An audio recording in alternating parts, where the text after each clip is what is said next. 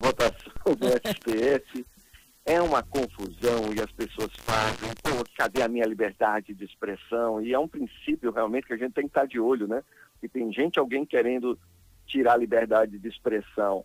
Aí o outro vem e diz, meu Deus, mas você não, isso não é liberdade de expressão, isso é discurso de ódio, isso não é opinião. E é curioso como o Brasil, né, como vocês citaram a gente, na verdade, né, e o Bolsonaro tem esse papel um pouco didático, né, porque o Bolsonaro gosta de esticar a corda institucional do Brasil a cada semana, e aí as pessoas, haja estudar a Constituição, haja gente discutindo, e tem, esse lado é importante mesmo, porque o brasileiro, assim, você tem a Constituição, o brasileiro gosta de dar opinião, eh, hoje todo mundo tem opinião publicada, né, porque antigamente, assim, as, as opiniões publicadas eram, eram restritas, o que também era ruim, mas hoje também, quando todo mundo tem uma opinião publicada, a gente vive num momento muito confuso na sociedade. Por quê?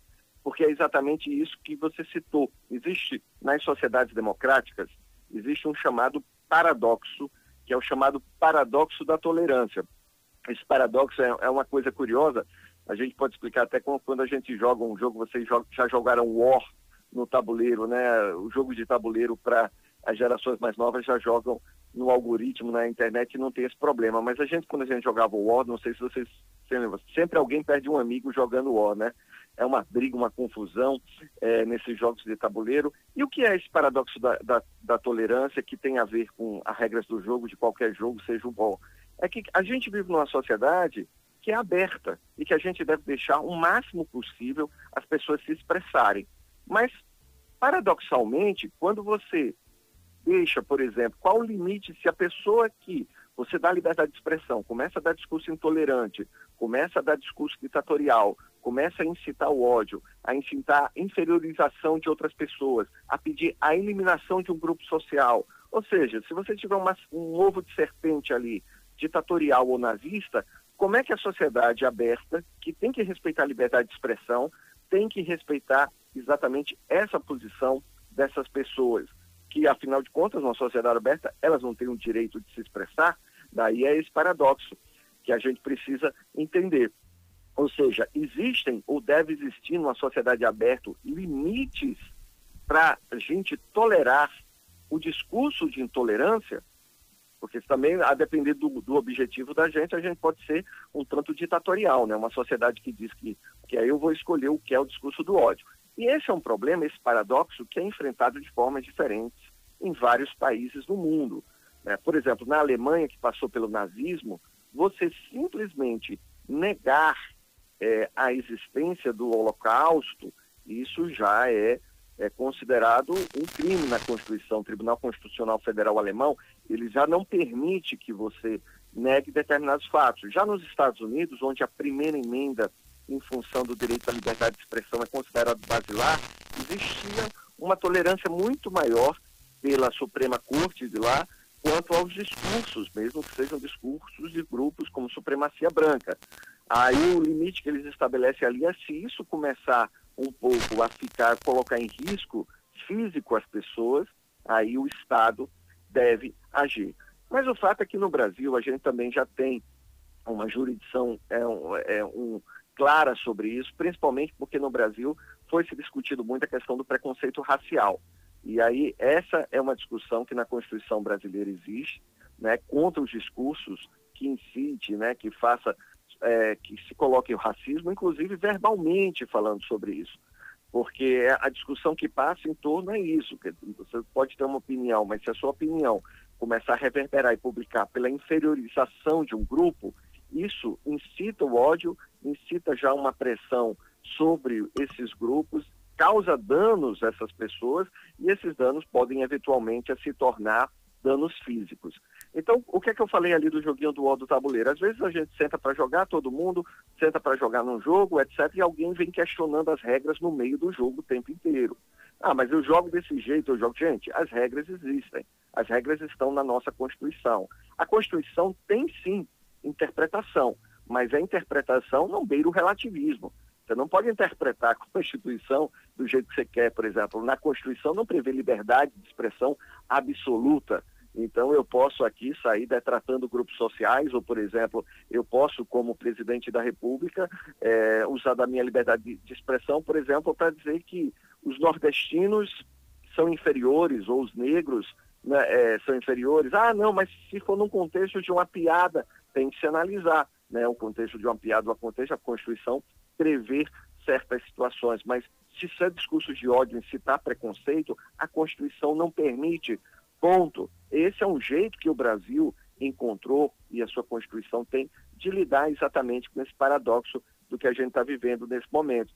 E essa discussão é muito importante, porque o brasileiro, em geral, é, trata a Constituição como algo distante. É, então, o brasileiro fala, ah, bandido bom é bandido morto. Tem, não há previsão, a não ser em casos excepcionais de guerra, de você ter pena de morte no Brasil. Então, assim, se você defende pena de morte, lute para uma emenda, para uma, uma mudança constitucional, que a Constituição da gente não permite. O que a gente está vivendo é muito interessante nesse aspecto. Mas o fato da gente estar tá ouvindo tantos discursos de intolerância e o próprio presidente da República, vez ou outra, né, ficar esticando essa corda, também não significa dizer que a gente deva tolerar a é, intolerância e ações de outras áreas.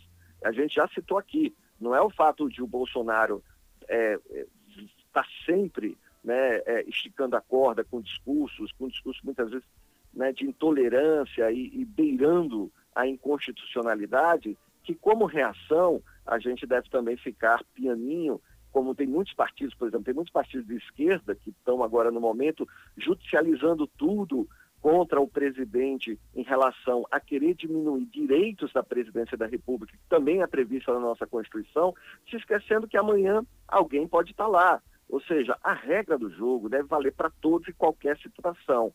E esse inquérito da fake news e essa votação do Supremo ontem já mostra exatamente contradições que foram aparentando, que foram se desenvolvendo nesse paradoxo. Por quê?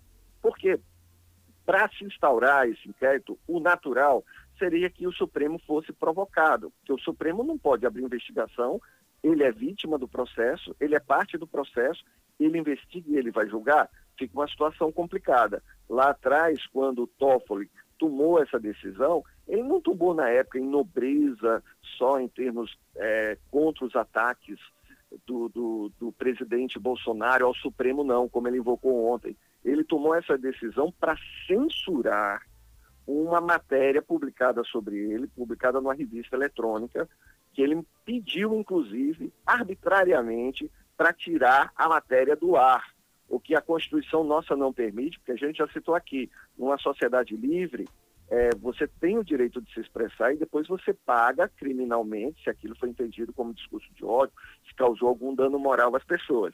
Depois o Toffoli teve que voltar atrás pela pressão, pediu a matéria para voltar no ar e deu-se início a esse inquérito da fake news que foi se depurando. Ontem na votação, o Supremo entendeu claramente que existe sim uma constitucionalidade, por 10 a 1. O Marco Aurélio Melo, que já costuma, sim, em outras ocasiões também, votou contrariamente, porque o Marco Aurélio Melo, inclusive, colocou essa questão que o inquérito nasceu um pouco natimorto pela forma como ele nasceu. É, e o que eu quero dizer com isso é o seguinte: ok, o inquérito pode ser considerado constitucional por uma interpretação do regimento, mas o Supremo Tribunal Federal também tem que fazer as suas autocríticas. O Supremo, devido às ações do Bolsonaro, tem tomado reações muito fortes, mas essas reações têm que ser também com a mesma calma na lei e não reações que possam, inclusive, criar um autoritarismo do judiciário. A gente já tem falado aqui. Autoritarismo, gente, muito poder concentrado em qualquer dos poderes vai dar problema. É por isso que existe essa tal de divisão dos poderes e esse cheque que cada um faz. Nenhum poder, seja ele o Supremo, seja ele o presidente, seja ele o Congresso, é um poder absoluto. E é por isso que esse equilíbrio dos poderes, isso é uma coisa antiga, uma tecnologia política criada ali no século XVIII por Montesquieu, continua válida até hoje. E a gente tem que ficar de olho nisso. Mas o importante nesse debate, para todos nós, brasileiros, alagoanos, inclusive porque aqui em Alagoas tá, já teve juiz que, em função interpretação do discurso do ódio, barrou, é, censurou jornalistas alagoanos. Né? Já teve juiz aqui tentado, se eu não me engano, o Davi né, e o Odilon, e, os, e, e tem tentativas também de censurar outros jornalistas ah, que não poderia falar de um determinado deputado, portanto, disso, isso também é inconstitucional. A gente tem que passar desse, desses momentos de crise melhor. É como um teste de fadiga, de resistência, de resistência da nossa Constituição. A gente tem que atravessar esse período, mas a gente também precisa ter segurança e força para que a partir desse momento a sociedade saia mais ciente dos seus direitos e que ninguém, assim como no jogo em casa do tabuleiro, pode estar reinventando regras a cada cinco minutos. É isso aí, Rodrigo. Obrigada mais uma vez pela sua participação certíssima, sim. Muito bem aqui, colocado, né? Muito. Tava eu e Thaís atentíssimas ao seu comentário de hoje, realmente. Tá bom, vocês não cochilaram não, né? Não, ao contrário. às vezes, às vezes passa um pouquinho, estoura um pouquinho. É, às vezes estoura um pouquinho, um, dois minutos, mas Tratando-se de Rodrigo, a gente vai longe. Mas tem né? temas, tem temas é, aqui é, que são realmente... que são muito interessantes que vale a pena a gente escutar o que você tem para falar, né? É. Mas escutar sem, inter... sem interferir, sem fazer aquele bate-bola que é comum aqui é, porque às vezes entre eu nós. deixo, né? E às vezes eu quando eu, quando eu tô aí no estúdio é melhor porque eu olho para vocês e dá para às vezes falar, mas aqui no telefone eu nem sei quanto vocês, eu não consigo olhar, vocês estão cansadas. A reação, falar, é né? Mas passando esse momento eu volto para aí pra gente bater esse papo aí no estúdio. Rodrigo, bom fim de semana para você, tá certo? Toda a família, fique em casa, se cuide, um beijão e até segunda-feira. Beijo. Um beijão, meninas, até segunda.